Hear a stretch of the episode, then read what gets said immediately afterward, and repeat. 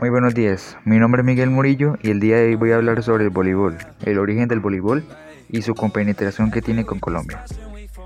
El origen del voleibol. La Federación Colombiana de Voleibol es la institución encargada de regir el deporte del voleibol en Colombia.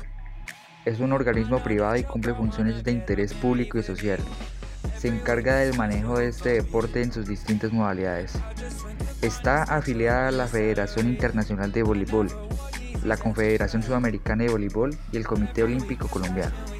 Actualmente está conformada por las ligas departamentales con reconocimiento deportivo otorgado por Coldeportes.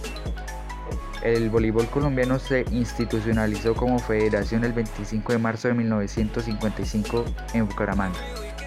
Para esta época existían las ligas departamentales de Cundinamarca, Santander, Chocó y Boyacá, que conformaban la Asociación Colombiana de Voleibol desde 1938 con un reconocimiento legal contenido en el artículo 5 del Decreto Nacional 2216 del mismo año.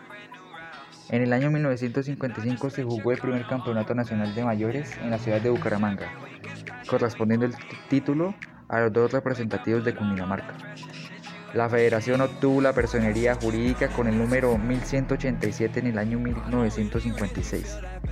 Los primeros cinco años de existencia de la Rectoría Colombiana del Voleibol estuvo bajo la presencia del sacerdote José Moser, uno de, los uno de sus fundadores durante un corto periodo de tiempo. Seguidamente, por un tiempo de cinco años, el encargado fue el licenciado Miguel Ángel Jojoa. Algunos de sus presidentes de esta federación son Miguel Prada, Boris Jojoa, Álvaro Dávila de Soto, Ezequiel Aulestía, Víctor Bernaza, Humberto Chica Pinzón, Carlos Alberto Grisales, Taylor José Lozada y Luis Alberto Botero.